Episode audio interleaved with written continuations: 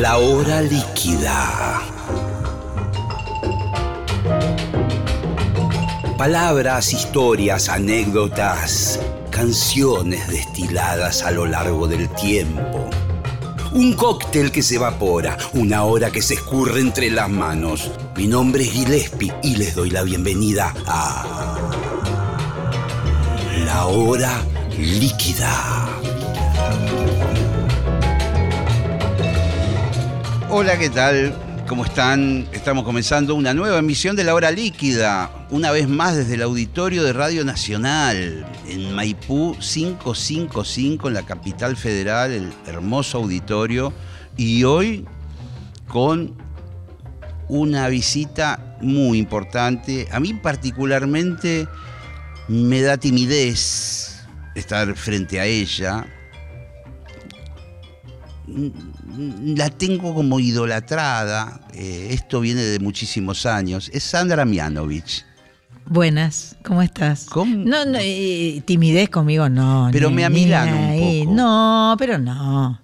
Yo soy muy común ¿eh? y, muy, y muy de todos los días y eh, no sé, puede que sea este, una, una propuesta de como un desafío, ¿no? Como una Sí. cosa este, diferente, porque por ahí, porque por ahí no hemos charlado, a pesar de haber recorrido caminos eh, Sí, paralelos o sí. eh, que, que en algún momento se pudieron haber cruzado, por ahí no hemos conversado. Entonces eh, hay un hay un interrogante, indudablemente. Pero sí he seguido mucho tu trayectoria omnipresente por momentos, porque recuerdo la época de Badía y compañía, por ejemplo, y estar viéndote ahí todo el eh, con mucha actividad. Y siempre con esa sensación de parte mía de decir qué bien que canta esta mina, qué buen gusto en la elección del repertorio. Además, también siempre me gustó un poco tu hermano también, eh, como músico. Claro. Y que- Es que lo nuestro es familiar, ¿no? Sí. Entonces viene como, viene eh, de, de- de una herencia familiar donde tenía un abuelo Raúl que tocaba el piano, que no era pianista, pero tocaba el piano. Y justamente en esta casa, aquí, que era Radio El Mundo, sí, él tenía un, un grupo vocal que se llamaban los Blackbirds y que era, estaba conformado por él y, y- y creo que eran unas primas de mi abuela. La familia de mi abuela también era muy musical. Entonces eran, así eran negros spirituals. Este, y eran amateurs, pero siendo amateurs eran muy buenos, ¿no? Eh, Antonio Carrizo me ha comentado eh, que, que los presentó en alguno de los Mm. salones de acá abajo. Y eh, entonces había una impronta musical. Mi abuelo tenía este sótano en la calle Montevideo. Había. Se juntaban los artistas, los músicos, los pintores. esa época, ¿no? De la- de la bohemia años de- 40, porteña. ¿no? Este, hijo de inmigrantes, mi abuelo, su papá era croata, yugoslavo, eh, que vino y que no tenía un sope y que hizo la América y que hizo su flota naviera y que hizo muchísimo dinero, pero un- una marcada vocación por la música que se dio permanentemente, que tuvo en su máximo exponente al tío Sergio, Sergio Mianovich, eh, que tiene su canción Some Time Ago in a Real Book, que, que la tocaba Bill Evans. que tocaba Bill Evans entre 600 otros. Sí, sí. Eh, y en este sótano estaban los, los McCluskey, eh, que eran, que tenían la- los Macky Max, ¿no? Sí, claro, es que esa sí, sí, banda. sí. Este, una buena amiga de mi abuelo era Nini Marshall. Eh, el Boyol, mi padre, que era ¿Mm? humorista. Mirá vos, no lo, no lo tenía. Sí, sí, sí. El Boyol, mi padre, era humorista y era un capo. Y había eventos nocturnos maravillosos que yo no conocí, porque mi abuelo murió un año antes que yo naciera. Claro, claro, claro. Pero la mística se ve que estaba. eh, los primeros ensayos nuestros, las primeras banditas y cositas eran en el sótano, que aparte estaba acusticado con cartón, este, que tenía un olor muy particular. y El que- sótano no estaba abierto al público, No, no, era no para era- uso privado de, de los amigos y gente que aparecía ahí en esa especie de, Exactamente. de bohemia. Nosotros ensayamos Aquí no podemos hacerlo con Pepito Cibrián, ahí en los años, eh, a finales de los 70. Eh, y, y, este, y bueno, eh, la música evidentemente nos llevó por delante. Se ve que además la combinación de este señor Mianovich, mi papá, Iván Mianovich, eh, con una Mónica que quería ser cantante, quería ser de comedia musical. Mirá Mamá. vos, tu vieja. Re. Hacía teatro franco, eh, franco universitario eh, y cantaba en francés. o sea que se juntaron estos dos y aparecimos mi hermano y yo, que nos dedicamos a la música desde siempre. Yo estoy cumpliendo 47 años desde que empecé a cantar profesionalmente. Es Y, la saga continúa porque ahora hacemos shows con Sol, que es mi sobrina. Sí, la conozco a Sol, la he entrevistado. Claro, Eh, amorosa. Muy talentosa y aparte bellísima también. Sí. Y son lindos ustedes. son lindos. Tu vieja también somos, es linda. Somos este, privilegiados, ¿no? Somos privilegiados que. Tener una vocación es un privilegio. Sí. Es un privilegio enorme. Es, es- es como que te, te saliste sorteado con una vocación y que no- Sí. no tenés- y, y la vocación te lleva, es como una cosa que te empuja de atrás y te, y te lleva hacia donde vos necesitas ir. Sí. Y- Y, nunca te podés como correr de eso. Yo a veces pienso en todos los amigos de la adolescencia con los que hacíamos música en Monte Grande, que muchos de ellos terminaron trabajando de otras cosas, naturalmente, pero como que al- a la vez quedaron prendados con la música y, y- y por ahí de, de grandes fueron un día a la calle Talcahuano y se terminaron comprando una viola y un equipo. y porque una sí. vez que te agarró el, El bichito, bichito, de la eh, música, obvio. no, no te larga más. Además está muy bien eh, seguir esas, esas, esos impulsos y esas ganas, porque la música es sanadora y la música no implica que tengas que ganarte la vida con la música, porque bueno, eso por ahí ya es, es otra parte del laburo. Eh, que la música esté en tu vida es válido siempre, en cualquier, eh, en cualquier medida, digamos, ¿no? Eh, es, es, eh, yo me acuerdo, hablábamos recién de Celeste, y yo me acuerdo las largas mesas de la casa del hermano de Celeste en Francisco Álvarez, donde era, eran, bueno, eran muchos hermanos, ocho hermanos. Eh, y, y, y cantaban a grito pelado, o sea, terminábamos de, de- comer el asado y Eso. arrancaban los tangos a capela, ¿no? Eso es maravilloso. grito pelado, todos cantando. Bueno, nosotros también, todos cantando, o sea, como algo muy, eh, eh, muy natural, muy de, de- de- de la panza, de la, de la tripa, ¿no? Eso Hermoso. es, es, eh, en el caso mío me da como una sana envidia de, mm, pasa también a veces con los vitales, Claro. esa claro, cosa de, de, loco, sacar la trompeta y eh, vamos a tocar. Y vos decís, ¿pero qué? ¿Así tan fácil? Es que es así. Eh, Me acuerdo una vez que, que- que estaba yo caminando en un viaje que hice turístico y que andaba por el, por el noroeste y anduve por Humahuaca. Y había un, un luthier que vendía eh, sicus y quenas y todas esas cosas. Y yo me quedé hablando con el hombre, que aparte le compré algún instrumento, y me decía, conversando así, me dice, ¿usted qué hace? Y le digo, yo soy músico, toco la trompeta. Y me dice, ¿dónde está la trompeta? Y le digo, afortunadamente la había llevado, pero la tenía en la cabaña que había alquilado. Le digo, "Te- la tengo en la cabaña que alquilé. Me dice, no, pero usted tiene que estar con la trompeta siempre. Pues si es músico. Claro, claro, claro. Y yo decía, no, pero yo toco si, si tengo un recital. ¿Cómo? decía el hombre. Claro. Pero usted tiene. Y yo decía, claro, la música es otra sí. cosa. Sí, sí. Eh, puedes hacerla bien o la puedes hacer mal, pero tiene que ser algo natural. ¿No? ¿No? que, que, que vos decís, bueno, te dicen, bueno, tocando un asado y decís, no, porque necesito que el ensayo, necesito el monitor. Claro, claro, claro. Por eso también me sorprendió verte llegar con la guitarra, porque hay muchos cantantes que consideran que las condiciones no están dadas Mm, para cantar mm, y que ujú, necesitan otra infraestructura y dicen, no, no, yo al programa voy a hablar, no, no, no quiero cantar.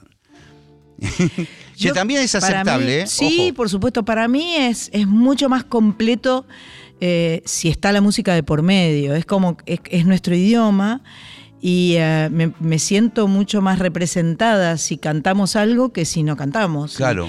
Y, también puedo no usar, o sea, puedo cantar a capela Sí, sí, también. La guitarra es como una, una aliada, una, amiguita que, que te, que te acompaña y que está buenísima. Eh, eh, tenemos la, tanto vos como yo tenemos la, la- la- la ventaja de tener un instrumento fácil, fácil de llevar, Sí, que por ahí hay otros que no son tan fáciles. sí. Este, Igual te digo, la trompeta sola. Es brava. Es de una aridez. Es lo bravísima. más parecido a, Yo- un, a un gato que lo pisó un auto. Yo tuve un trompetista y, y, eh, y le pedía prestada la trompeta y tocaba eh, un poquito, así, Sí. para- medio jugando como Sí. parte de, del juego del escenario. Sí. ¿no? Entonces hacía por ahí una escalita o hacía dos o tres notitas. Eh, además me sorprendió mucho poder apoyar el labio y que suene, porque tiene, necesita presión, ¿no? Es como un... Necesita. Exactamente. ¿No? Y porque.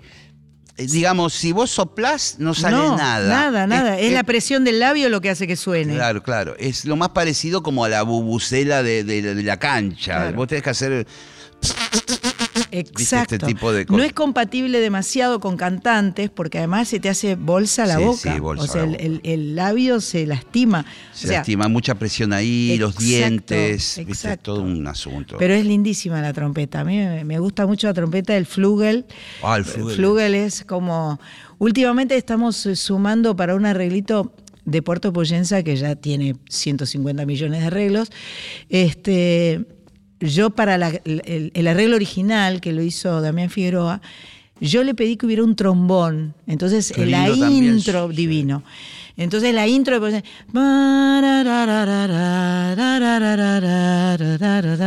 eso estaba tocado por trombón. Y ahora eh, hemos sumado un, un trompetista para esta era Hagamos el Amor, vamos a tener un trompetista en la banda. Y entonces le dije que para, para Poyenza venga con el flugel. Claro, el flugel es más aterciopelado el sonido. Es una belleza, es como, un, Sí. como una caricia, ¿no? Sí, el sí. flugel, muy lindo. El flugel, les contamos a los oyentes, es de la familia de la trompeta, es un corno Ah, y tiene la característica de que es un instrumento cónico. Ajá. Eh, ¿Qué quiere decir esto? Eh, desde que arranca el instrumento que vos pones la boquilla en el primer tubito, todos los tubitos que van a seguir, que son muchos, cada vez son más grandes. Entonces es como si fuera un triángulo. Ajá. Eh, desde que empieza el instrumento hasta que termina, y, y le da una sonoridad mm, un poquito menos brillante, más opaca. Más a veces, cálido. Sí, a veces se parece a la flauta, Sí. insólitamente, a la flauta Sí, traversa en sí. algunos registros. La trompeta, los tubitos son todos iguales Ah, hasta la campana final. ok. Entonces, eh, bueno, eso le da otras características. Es un instrumento hermoso. Se llama flugelhorn o se llama fliscorno en español. ¿Fliscorno? Fliscorno. Fliscorno. No sabía, no Pero sabía, horrible el no nombre, sabía. fliscorno. No sabía. Y es un instrumento bastante paria porque en la orquesta sinfónica no está. Está la trompeta, Ajá. pero no está el No hay nada escrito para un No, flugelhorn. No, pero en el jazz está muchísimo. Al fondo. Es hermoso. A fondo. Vamos a volver un poco a, a tu árbol genealógico. Recién mencionabas a tu tío Sergio eh, y, y que en tu casa había música. Ivane y vos, eh, me imagino que escuchaban jazz. eh, Sí, porque hay, hay sí. mucho jazz en tu Hay ADN. mucho jazz, hay mucho jazz, escuchábamos jazz, escuchábamos, este, el tío Sergio era muy fanático de la, las películas musicales, de toda esta cosa, eh, eh, Gene Kelly, eh, Fred Sí. Astaire, eh, todas esas películas que, donde había danza, donde había música, donde había bandas sonoras, canciones maravillosas, eh, y escuchábamos mucho eso. Y después de adolescentes, bueno, este, escuchábamos mucho eh, James Taylor, mucho Stevie Wonder, mucho Carpenters, obvio, Claro, claro, Carpenters. sí, Yo le dije a Vane que nosotros tenemos que ser los Carpenters. y él me miró con cara de asco, ¿viste? Porque, claro, este, en- por lo menos cuando nosotros éramos chicos eh, o adolescentes, la cantante era como alguien. Y- bueno, y bueno, sí, tiene que haber alguien que cante, pero en definitiva los grosos eran los músicos. Entonces, también de adolescente apareció Génesis, por ejemplo, ¿no? Entonces, ahí ellos copiaban y tocaban los temas de Génesis y era como que era muy superior a esta pavada de cantar una canción común y silvestre, ¿no? Sí, el rock progresivo. Claro, el rock sinfónico y lo progresivo. que pasa que, bueno, ahí había mucho espacio para los instrumentistas, había Sí, solos sí, y todo eso. Sí, sí, sí. Pero también era un poco onanista en un punto. era, Claro, ¿viste? claro, Arrancaba claro. el tecladista, estaba 15 minutos con una capa plateada. ¿no? Rick Haciendo- Wakeman. Sí. Claro. Pero bueno, la canción, melodía y armonía, y ahí sencillita, y capaz que en tres minutos tiene una Sí. potencia Sí. que. La canción es el eje, es, es el, eh, el, el- el núcleo ¿no? de la música. Es como que a partir de la canción todo lo demás. La canción, eh, la melodía, la letra, por supuesto. Bueno, yo dejé de cantar en inglés cuando me di cuenta que evidentemente era mucho más grosso que, que entendieran lo que estaba diciendo que que no entendieran.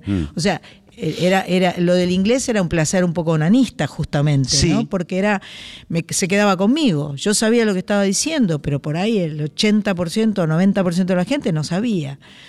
Entonces, eh, igual es muy gracioso. Mi primer disco, que es del 76-77, es mitad en inglés, mitad en castellano. Y son dos Sandras diferentes. Una Sandra, una nena, que es lo que yo era, que cantaba eh, Quisiera saber cómo estás, mi amor. Desde aquí deseo estar muy pronto junto a vos. Y por el otro lado en inglés, I got plenty of nothing and nothing's plenty for me. Una también una nena, pero con otra envergadura sí, sí, vocal, ¿viste? con otra polenta. Eh, que bueno, después con los años aprendí a cantar en castellano, aprendí a, a que la voz, porque el inglés tiene como una fonética, ¿viste? El que- inglés, y porque viste que todos los compositores terminan, o- o yo he conocido muchos que arrancaban siempre con ese balbuceo en inglés. Sí, sí, ra, ra, ra, ra, era ra. más fácil, sonaba mejor, y después el de- gran desafío era pasar eso a palabras como árbol, la mesada. Claro, el- el- la consonante nuestra, claro, ¿no? claro. La consonante es la que nos, este, que nos marca más. Por suerte no hablamos en alemán, que es mucho peor todavía. Sí, totalmente. Este, pero cada idioma tiene su, su Por ejemplo, hay, hay cosas, este, si yo tuviera que cantar en inglés honrar la vida, tendría que decir honrar la vida en castellano. No lo, Claro. no lo puedo traducir. Hmm. Porque eh, dicho en inglés suena como. mm, Como, como superficial, Sí, te diría, sí, sí, ¿no? Sí, tenés razón, sí, sí. Honrar la vida, honrar la vida, wow. En cambio, qué sé yo, eh, eh, make, honor the land, eso es como sí. cualquier cosa, es una porquería, no, no, no existe. Sí, sí, es cierto. Viste Es- que hay cosas que tienen su envergadura en su idioma original. A veces, por aquí ha pasado Lito Nevia, pero yo lo he entrevistado para un libro en su casa otras veces. Y Nevia también tuvo que hacer ese mm, pasaje de los Wildcats eh, rosarinos en inglés a- y lo ha hecho muy bien. Porque ah, el, el, eh, digamos, el prejuicio que había en los primeros rockeros era que sonaba mal en español. Claro, sonaba mal, claro. sonaba mal, pero bueno, Claro, después sonaba encontrás- diferente. Entonces, este, te, te jorobaba el oído y decías, ay, pero se me, se me traba acá, ¿no? Se me, se me queda. Y, y por suerte existieron todos ellos, con Lito entre otros, que, que, que fueron los padres del rock en castellano, Sí, a sí. nivel mundial. Sí. Porque el rock eh, arrancó en la Argentina y después fue a Latinoamérica. Después, si querés, fue a España, que digamos es más dudoso el rock español. Sí, sí, sí, claro que sí. Eh, pero el, el- el- como que el, nacimiento del rock en castellano es acá. Es acá. Es acá. Y vos fijate, Miguel Abuelo también, Luis Alberto Spinetta también, Claro. empieza a, a- a desarrollar un verdadero arte letrístico con las palabras complicadas. Sí, sí, sí. Alguna vez también hablando con Pedro Aznar, eh, sobre todo de su faceta de versionista, y que muchas letras él las pasó al español. Por ejemplo, Amelia de Johnny Mitchell.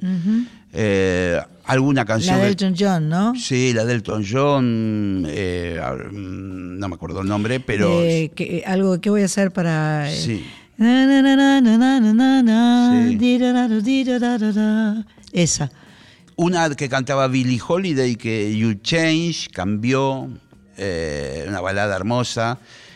y hablando con, con, con Pedro, yo dije, ¿y cómo encarás ese tema? Te- ese asunto? Y me dijo, es dificilísimo. Es, es hacer otra canción. Claro, porque tiene que sonar poético. Obvio. No podés traducir palabra por palabra. No, es una versión, es una versión. Por eso eh, yo canto una canción, por ejemplo, que la, la letra original es en inglés, se llama Todo me recuerda a ti. Sí. Y en castellano No es- sabía que era en inglés la Sí, original. Ah. en- y, y es tanto más potente en castellano. En inglés es I'm almost over you. Anda. Anda. O sea, casi te superé, ¿no? Entonces, este eh, eh, Calderón, que es el que hizo la música, en eh, la letra en castellano, Juan Carlos creo que se llama sí, Calderón. Juan Carlos Calderón. Todo me recuerda a ti, Tomás, claro. Es como, no es que te superé, estoy ahí, estoy muerta ahí. y, y entonces es, tan- es mucho más potente, porque la, la grabación la, la- la cantó originalmente Gina Easton, que es latina. Entonces la cantó en inglés y en castellano. Ah, Y yo la escuché en castellano y me quedé muerta de eh, perfecta. Otro, por ejemplo, el Soy lo que soy. Yo pensé que nunca iba a cantar en castellano una canción originalmente escrita en inglés, porque iba a ser una grasada. sí, sí. Iba a quedar como sí, el sí, traste. sí, es muy difícil meterla. Y sin embargo, el Soy lo que soy quedó con Quedó el- genial. quedó con un power. Yo creí que era originariamente compuesta en español. ¿Te das cuenta? Después, años después, escuché alguna vez una claro. versión en inglés. Es de La Jaula de las Locas, de una comedia musical. Y la versión original, que estaba en Broadway y la cantaba un, un varón vestido de mujer que se estaba sacando la peluca, el maquillaje, todo era I am what I am and what I am. la. Lo cantaba así. Claro, claro. Y entonces Gloria Gaynor lo agarró y la convirtió en una canción disco, que fue lo que yo escuché. La canción disco. I am what I am, na, na, na, na. Y yo dije, yo quiero cantar eso. Pero a esa altura, que ya era el año 84, yo ya había grabado Poyenza, ya había grabado Hagamos el Amor. Para mí estaba clarísimo que la única manera era en castellano. De nada servía copiar la Gloria Gaynor Sí, y cantarla en razón, inglés. Era, era, y además no tenía sentido si no se entendía. Eh, eh, la oportunidad extraordinaria que yo tuve encontrando esa canción y eh, mi productor era Ricardo Kleiman en esa época, muy melómano, Sí, el dueño de. Modarte. Sí, señora. Eh, y él tenía a Lelia Barsi, que era una mujer, que hacía las versiones en castellano de los hits que él recolectaba por el mundo. Entonces tenía mucho oficio y supo hacer la letra en castellano perfecta para que sonara y para que se entendiera. Y, este, y bueno, y, y hasta el día de hoy soy lo que soy, es un, un leitmotiv, un himno de- Sí, sí, sí. Eh, para mucha gente. Sí, señora. Él fue, digamos, vos me decías, productor eh, artístico del disco. Él, él era un productor, era un gran melómano. Él no venía al estudio. Él no se metía en los arreglos, ni en la tonalidad, ni en el tempo. Inclusive proponía canciones, pero yo proponía, o sea, yo nunca grabé algo que yo no quisiera grabar. Nunca, eh, nunca me, se me impuso. Decir, alguien, o Ricardo, o alguien de la compañía discográfica y decía, vos tenés que cantar esto. Yo, yo siempre para bien, para mal, para mal nunca, porque en definitiva, este, bueno, puede, puede que una canción sea más importante que otra, más Sí, representativa, sí, sí. un hit y el otro no. Eh, no sé. Eh, el, el- el gran privilegio de haber cantado siempre lo que quise cantar. Entonces Ricardo estaba muy abierto, pero Ricardo fue el que me dijo, Sandra, eh, ¿querés hacer obras?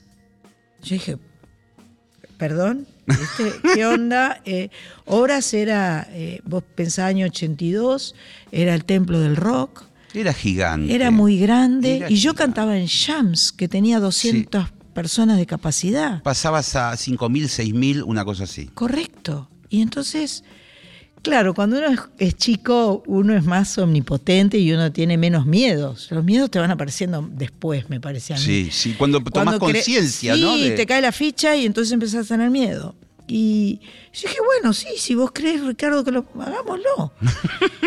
y yo fui a cantar en obras con la misma banda con la que estaba tocando en Jams, eh, con cuatro músicos. Sí, me eh, imagino los con mi pollera blanca de bambula y mis botas, mi camisa de algodón, eh, mi camiseta de algodón musculosa de la suaya y, y, este una noche que las grabaciones que hay es muy gracioso porque todas las canciones salían como en 45, ¿viste? 33, 45. sí, la época Parecían las ardillitas porque era tanta la adrenalina que además yo nunca, este, nunca estuve cerca de ninguna droga, entonces era un estado natural adrenalínico como si estuviera drogada, así. Eh, mil veces lloro y mil más vuelvan a. En mi camino, te quiero conocer. mi- Todo, todo era así rapidito. Vamos, vamos. Sí, Claro. porque era. Debe haber sido tanto los nervios, el miedo eh, y al mismo tiempo la- el, el- el placer, ¿no? Y me acuerdo que la gente en, en un momento empezó a gritar y yo empecé a retarlos como si fuera una maestra de colegio, una loca. Bueno, lo que pasa es que hay que ponerse ahí con tu cuerpito solita y ver Sí, todo ese mar sí. de gente. Muy impresionante. Yo he, he estado alguna vez también en obras, en bandas de rock, participaciones, y también de ir a la tarde. Bueno, la primera vez fue con el grupo Sumo, que eh, Wow. presentábamos un disco que se llamaba After Chabón, y ver eso vacío Claro, era frunce. grande, grande, grande. Con todas esas butacas que había ya interminables al final, a los costados, Además, consumo seguro que estaban todos parados. Todos parados, Claro, habían los sacado las estaban sillas. con sillas. Claro, los claro, míos estaban con sillas porque éramos, éramos más de sentarnos, no era. Pero Sí, consumo de haber sido bueno, el famoso que- pogo, de, de acá para Lo allá. que se llamaba el campo, que era Ah. todo lo del medio vaciado. Impresionante. Pero alucinante. Eh, no sé si te parece un poco de música Hacemos- con la guitarra. Hacemos guitarra. Hacemos guitarra. Yo traje la trompeta, hay riesgos Ponga, musicales. póngala a andar, póngala a andar, que vamos, algo vamos a inventar. Bueno, ¿eh? bueno, si vos das la aprobación, yo quiero decirte que muy pronto estás haciendo muchos conciertos en Sí, lugares eh, muy 15 importantes. y 16 de septiembre, 40 años de Hagamos el Amor, 83-23, y es un orgullo enorme. Y eh, dentro, dentro de este disco está esta canción. No crezca mi niño, no crezca jamás. Los grandes al mundo le hacen mucho mal. El hombre ambiciona cada día más y pierde el camino por querer volar.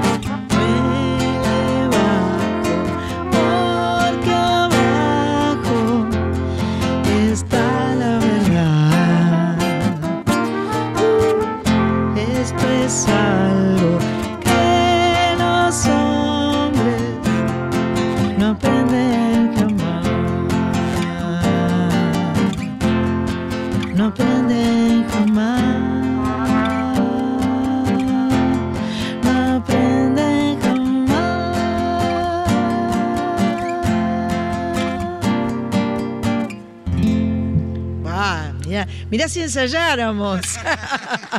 Qué bueno, muchas gracias.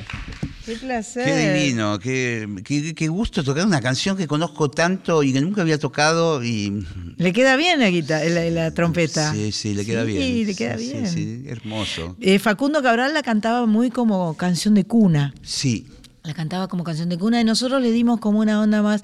En la versión original creo que hay una armónica, porque le dimos una onda más folk, ¿no? Con, más con- como con guitarras y con armónica. Y hay un acorde que se lo puso Javier Malosetti, sí. que, tocaba es- conmigo. Está hermoso. Ese, Ese re, Sí. eh, que no es re, ac- acá dice re, pero bueno. Sí. Este, el.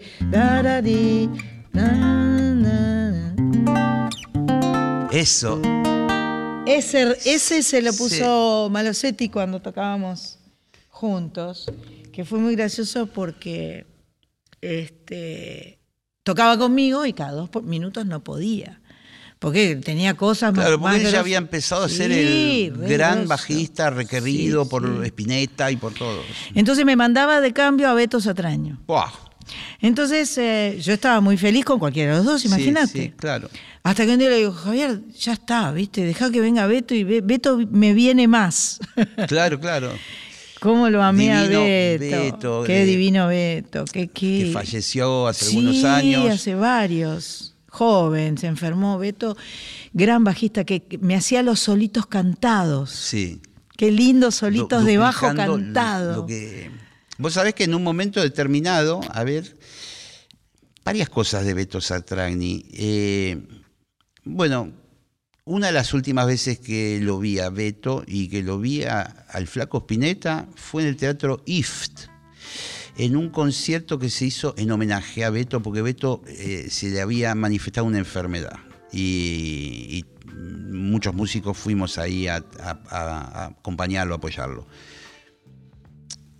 Otra cosa de Beto eh, es que pudo ser, y esto me lo contó, no me acuerdo si lo- me lo contó David Lebón o quién, el reemplazante de Pedro Aznar en Cerú Girán. Fue una idea alocada, porque Pedro se fue, ¿te acordás? Sí, claro. Se fue a estudiar a Berkeley. Claro. Y, y- y se dis- disolvió la banda. Sí.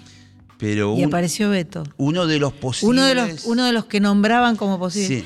Era un, un ser muy entrañable. uruguayo, Uruguayo. del grupo Raíces. eh, gran músico y lindísima persona. sí, sí, sí. Amado Beto Satrañi. Amado. Tocaste con un montón de músicos. Sí, eh, muchos músicos, muy lindo. Impresionantes, porque además tu música es muy agradable de tocar para los músicos de jazz. Ajá, eh, ajá. ¿O no? Sí, claro, claro. Porque Hay una, una, una cuestión que está presente, ¿no? En, en, en la armonía. en la armonía, sobre todo, en la armonía y, y este.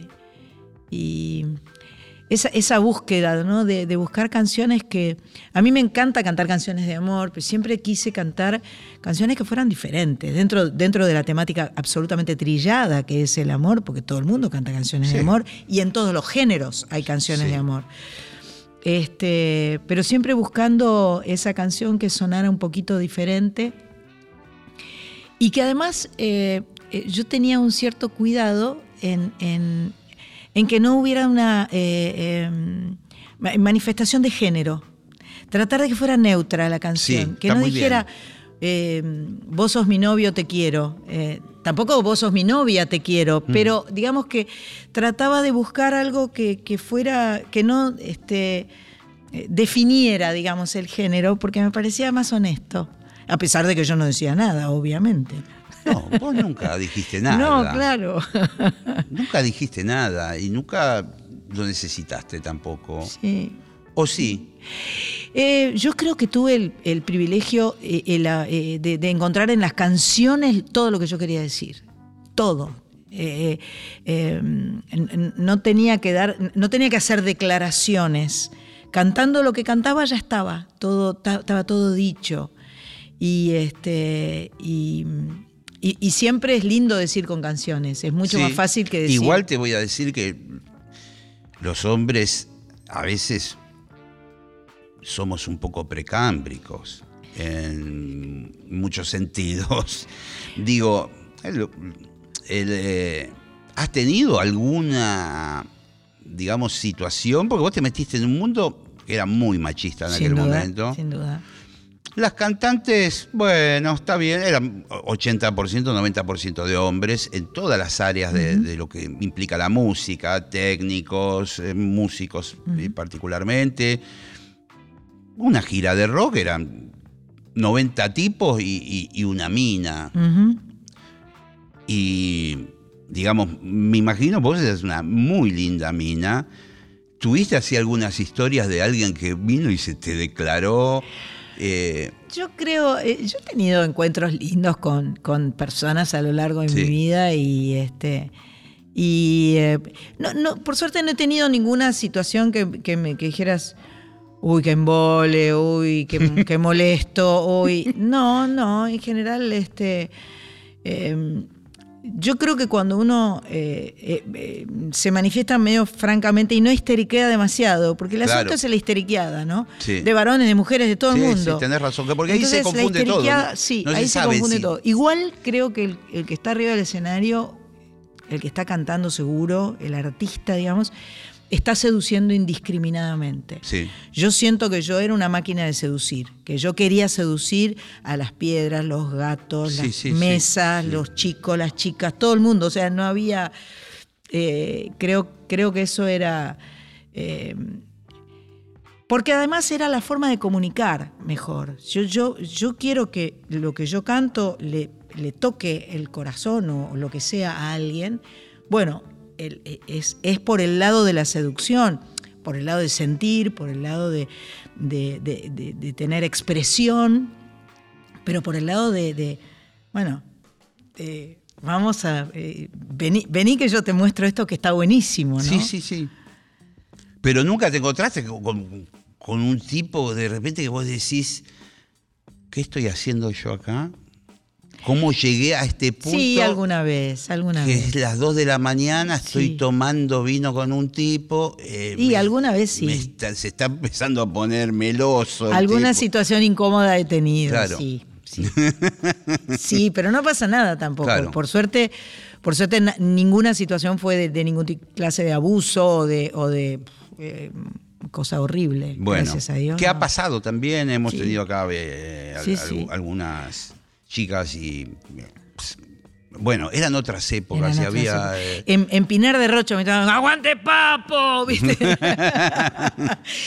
no, no estaba muy feliz de que yo estuviera ahí, pero bueno, Pinar de Rocha era un lugar donde cantábamos todos. Sí. Y yo que no fui nunca rockera posta, estaba como medio ahí en el, en el bordecito, en el bordecito. Yo creo que vos estabas en. Estaba cerca. Pasaba también siempre con Alejandro Lerner. Claro, o sea. claro, eh, Eran del rock. Éramos hermanitos. Eh, y ahí. aparte vos te ponías a hablar con Alejandro Lerner y te decían, no, escuché tal cosa, escuché tal otra. Claro, sabe todo, Ale sabe Sí, todo. Tiene y- toda la data.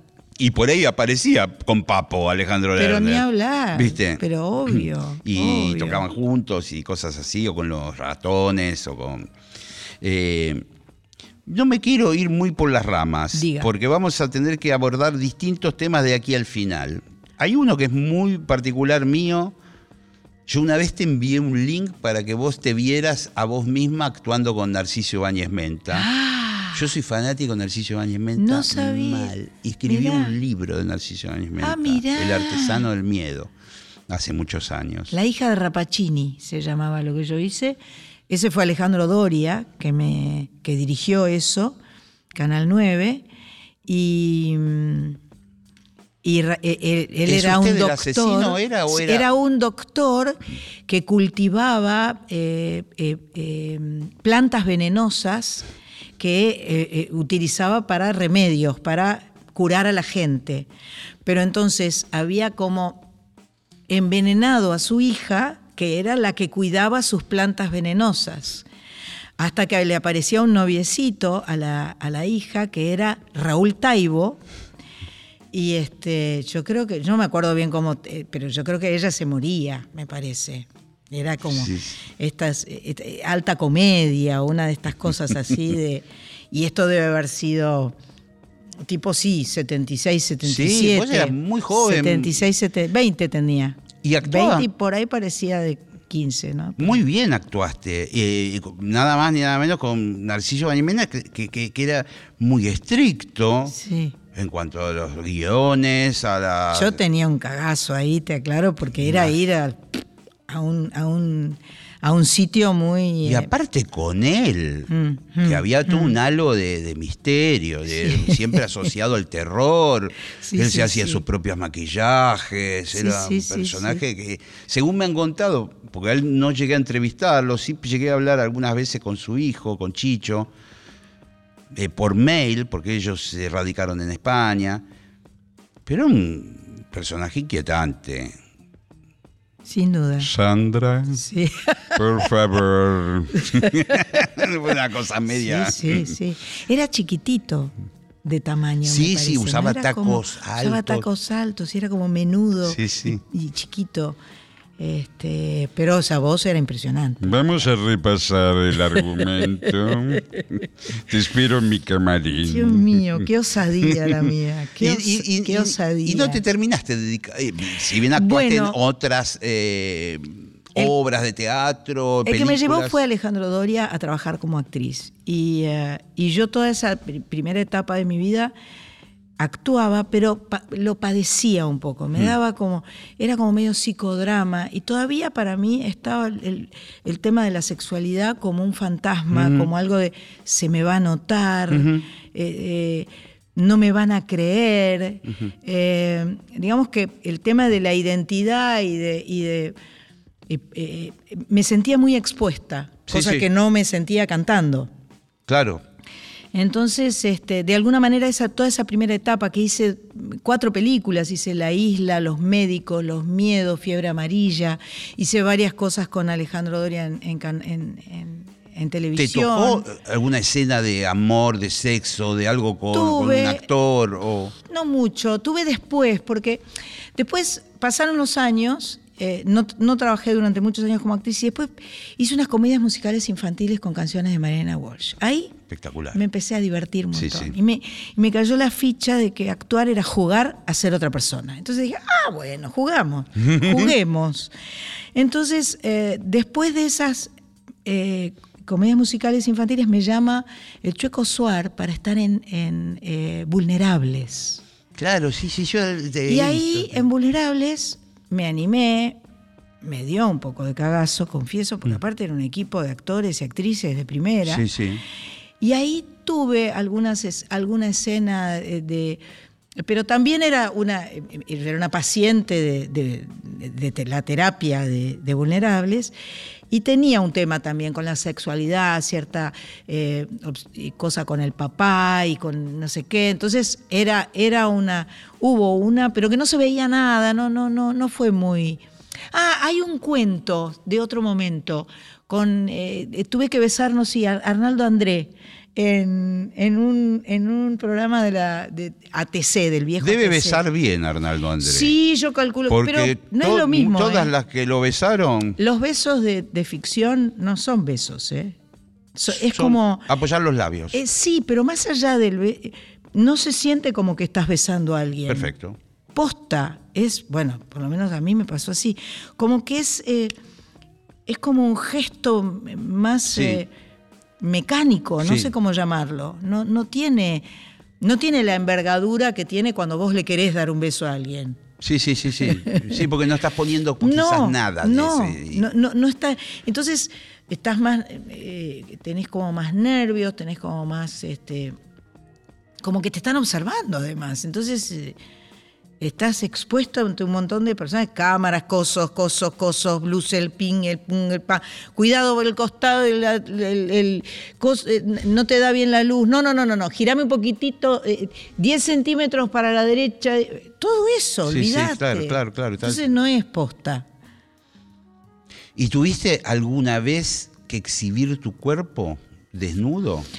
Tuve, hice fotos. Hice fotos, Sí, pero arte, por, mi, de- por de- mi propia voluntad, Sí. nadie me obligó. Pero en la tapa de Soy lo que soy, Sí, me acuerdo. estoy con sin corpiño y. Ah, no, de desnuda estoy, sí.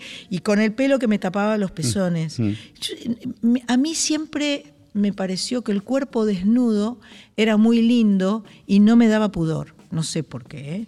Por ahí me podía dar una escena En tu de- intimidad, digamos. Sí, no, no me daba pudor, inclusive ponerme frente a un fotógrafo desnuda nunca me importó. No sé por qué, confieso.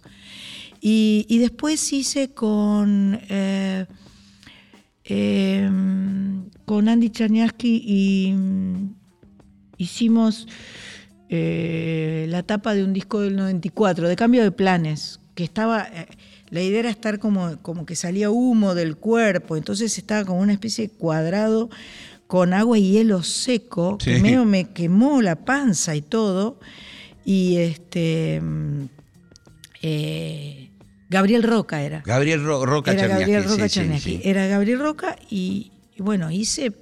Estarán por ahí esas fotos. Y después, bueno, cuando hicimos Mujer contra Mujer, qué bestias. Ahí fue medio salvaje las dos, este, con una, con una actitud tan sensual que yo no me di cuenta hasta que vi el afiche en la calle. Ahí me quedé mirando y dije, wow, qué fuerte. Sí. Porque a pesar de que no se ve, no se ve eh, un pecho, ni una cola, ni una nada, es muy sensual la sí. imagen, es muy sugerente. ¿Ustedes tenían un lugar que se llamaba Farfala? Que yo tocaba la trompeta No, en la calle Bartolomé Mitre. Bartolomé Mitre. Ya no, bueno, Celeste lo manejaba. Yo, no Ah, estaba, yo ya no estaba en ahí. los 90 y algo. Sí, Celeste puede ser que estuviera ahí. Un día me dijeron, ¿sabes de quién es este? Esto era el estudio de grabación de Sandra y Celeste. Sí, teníamos, e- era un lugar que habíamos Alucinante el lugar. Era muy grosso. Eh, era un lugar que habíamos comprado que era un, un, un lugar de, eh, de Bastante finanzas. profundo. Sí, sí, sí, sí, sí. Eh, la idea era hacer un boliche. Claro. Y, y fue, fue boliche, pero yo nunca, nunca canté ahí, por ejemplo. Eh, No, había teníamos una jazz, sala de ensayo. Sí, los, los, los fines de semana había jazz, Sí, grupos. Bar- eh, frente al pasaje de la piedad. sí, hermoso el lugar. Lindo todo. lugar. Mirá vos, y siempre, me quedó en la cabeza, digo, Sí. le voy a preguntar. Sí, es verdad. Es verdad. Estaba bueno también para estudio de grabación. Claro. Sí, tenía, estaba bastante acusticado Sí, y sí. gastamos mucha plata en esas cosas. Bueno, ahora nos concentramos en la actualidad. En la actualidad. porque hablamos de bueyes perdidos por todos lados. Antes que me olvide mandarle un abrazo a tu vieja. Dale. Bueno. Está bien, Nu- mamá. Nunca fui a San Pedro, un día me invitaron y nunca fui. Este, bueno. Un día que vaya para Rosario o algo Claro, tengo que hace- hacer la parada. mira, ahí. la campiña está abierta todos los días, menos los martes, así que si querés parar a almorzar cualquier día, fines de semana hay mucha gente, día de semana no tanto, y podés parar y... ¿Y está tu vieja dando vueltas por ahí? A veces, no siempre, es, Bueno. eh, es un albur, diría Ladia, es un albur, no se sabe si va a estar o no va a estar. Ellos fueron uno, eh, ella y el gaucho Mazzetti fueron unos de mis ídolos, como vos también, como Vitale también. Yo lo comento acá, aprovecho en el programa a contarlo. Cuando toma la determinación de irse de los medios, yo dije, esta gente es inteligente. Mm. En un gran momento, todo lo que vos quieras, mira que hay tanta plata, mira que hay contrato, telenoche, esto, no, nos vamos a vivir al campo. Chao, gracias, gracias por todo. Sí, sí, Fue fue, genial. fue una hermosa decisión. Eh, de- hicieron, después de irse de la tele, no pudieron soltar del todo, hicieron 10 años de radio, Sí. que disfrutaron muchísimo. Y, y bueno, y ahí está la campiña, que es el legado de César, que eh, este año arrancamos a hacer música con la familia ahí, eh, cosa que habíamos ya pensado con César, pero César tenía ciertas este, resistencias, este, así que hicimos ya tres shows con Van y con Sol, y es gracioso porque somos Van, Sol y yo, y el marido de Sol y su papá. O Ah. sea que es todo familia. Genial. Y todos tocan instrumentos. Y todos tocamos cantan. instrumentos y cantamos y lo pasamos bien. Bueno. Y bueno, y como te decía, este año ahora ya prontito Hiciste teatro algo de jazz con orquesta Sí, sí, hace muy poco. Tengo, estoy terminando de mezclar con Pichón eh, un recital que hicimos en el Coliseo en 2019, eh, un homenaje a Sarah Vaughan, a Ella Fitzgerald y, este, y, y con un poco de Baccarat y un poco de todo un poco, y eh, muy lindo es. Y eso va a estar, eh, porque ahora no se sacan discos, ¿viste? Va a estar en las plataformas digitales en algún momento de este año, porque ya está casi listo. Genial, lo tenés Sí. que editar, lo sí, tenés que sí, sacar Sí, para, es- para que se escuche. Sí, sí, porque aparte era con una orquesta grande. Era con arreglos de Alejandro de Bries Sí. y era con eh, eh, tres eh, cuatro cuerdas, eh, bueno, bajo, con trabajo, digamos, batería. Genial. Muy lindo, muy lindo. Me Muy encontré, no sé, esto se transformó en una charla de café, pero me encontré con Alejandro de Bries en el tipo Mar de las Pampas, un lugar así. Sí, él está viviendo en Gessel. Y también me pareció, y lo sumé a mi lista de ídolos. Sí. Le dije, ¿qué hace que no estás en Buenos Aires? No, sí, eh, me vine acá. Le dije, otro ídolo más. Juan Gran- Forn era otro ídolo más. Pedro Aznar es otro ídolo más que también le armó una cosita por ahí Sí, por Mar, Mar de de las Pampas. Pampas, sí. Son, son mis ídolos que van encontrando su lugar en el mundo fuera de la ciudad. Volvemos a la actualidad. Son 40 años de Hagamos el Amor. Así es, así es. Un disco importante para mí porque además venía después del gran éxito de Puerto Poyensa, ¿no? Entonces había que como que respaldar esa popularidad de alguna manera. Sí, y que- ahí entré a grabar este, bueno, Vuele Bajo que hicimos recién. Grabé Quereme Tengo Frío, que era la canción de Marilina, por la cual yo la había conocido, Marilina, en- Sí. en, en época de Piel Naranja. Este, grabé María María. Espectacular, Eh, de Milton. De Milton, exactamente. Grabé eh, Danza, grabé la canción que había cantado en, en, en la, en Aquí no podemos hacerlo, de Pepito Cibriani y Luis María Serra, se llama Voz Ciudad, una especie de tango que además tuve el placer de que viniera a tocar el bandoneón Rodolfo Mederos en aquel momento. Eh, y es un disco muy es genial entrañable. como vos mí. conformás el repertorio. Es Es divertido. genial, porque agarrás canciones de cualquier lado Mm. y después hay toda una homogeneidad sonora. Y, vos- y una es de una comedia musical, la otra de un, Sí. un cantautor como Cabral, nada más Sí, ni nada sí, menos. Hay un arte ahí. ¿Vos te diste cuenta? En, Yo, yo siempre he tratado de cantar, no sé, es muy difícil pero, o sea, definir vas a la comedia musical y decís, esta canción la voy a incorporar en mi repertorio. Me- ¿Cómo, me- cómo es como no- aparecen? No sé, no Ah. sé. Aparecen y, eh, y, y- y es como que me vibran, ¿viste? Sí, me, sí, me- sí. me pasan por el cuerpo, las siento y, y me da gusto que, que pasen a través mío esas canciones. La- las disfruto mucho y me siento capaz de comunicarlas, de, de- de compartirlas. Entonces, eh, eh, he tenido la suerte de que muchos autores, muchos, muchos, me hayan dado sus canciones para que yo las comparta. O sea, he cantado por primera vez canciones de autores que son cantantes también. Sí, ¿no? Lerner, eh, me imagino, Lerner, ¿no? Marilina, Celeste, eh, Facundo, el Negro Rada, eh, el Negro Fontova, bueno, mi hermano Vane, por supuesto, y Gabriel Ogando, y, siempre me las he podido adueñar, Sí, entre comillas. sí. Y eso, eso ha sido muy... Claro, era lo que te decía, que escuchando la, una a una, eh, seguís el orden del álbum Mm. y hay una coherencia en el sonido y, y- y después es insólito la mezcla de las cosas, de Es dónde me- viene cada una. Sí, sí. En algunos discos hay, hay cuestiones un tanto esquizofrénicas. Por ejemplo, eh, en, en- en Soy lo que soy, que es el disco del año 84, la mitad de los arreglos los hizo Leo Sujatovich y la otra mitad las hizo Ángel Mahler. No puede haber dos músicos más diferentes Sí, es cierto. que Leo y Ángel. Y sin embargo conviven en ese disco y lo más loco es que soy yo en todas las canciones. O sea, tanto con las canciones en las que me- las arregló Leo como en las que arregló Ángel, sigue siendo Sandra la que suena. Entonces eso está buenísimo. Esa, esa- Es el gran desafío de los músicos, ¿no? Mm, De la que- identidad. De, de de sonar eh, a uno, ¿viste? Que, es lo más difícil, aparte. Más difícil. Es verdad. es verdad. Eh, lo más difícil, yo creo, a ver, estoy pensando en voz alta, es lo más difícil si te lo propones artificialmente. Yo tengo que tener mi identidad, tengo que sonar a mí. Y si te olvidas, capaz que es lo más fácil. Obvio, claro. es que lo más. Creo que el, el camino es decir, eh, tener mucha honestidad con esa, con esa eh, autopercepción, con quién vos sentís que sos, con quién vos crees que sos. Por ahí con el tiempo se va complicando porque uno va adquiriendo como hábitos, ¿no? Entonces, o uno quiere emular. Es decir, este tema podrá ser parecido a... Chao, cagaste. No, no va por ahí. No, no, no.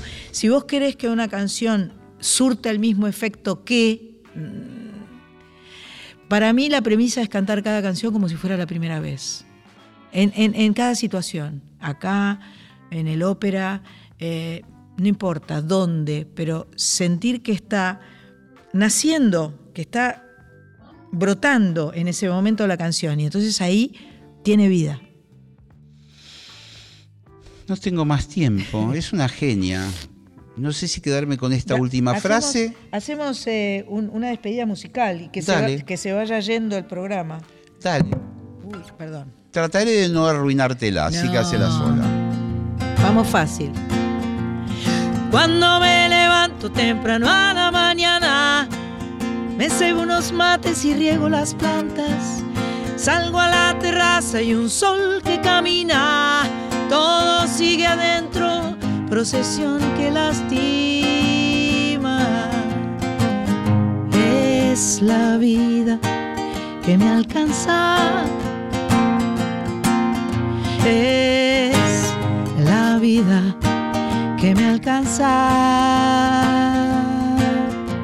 Si estoy en mi casa y dejo de fumar, es porque mañana tengo que ir a cantar. Y si alguna tarde sola al cine, es porque no tengo nadie que me mime. Es la vida que me alcanza. Es la vida que me alcanza. No era fácil como a mí me parecía. Llevarme mis cosas, seguir sola en la vida, dejar a un costado todo lo que pasamos, llegar a olvidarme cuánto nos amamos. Es la vida que me alcanza.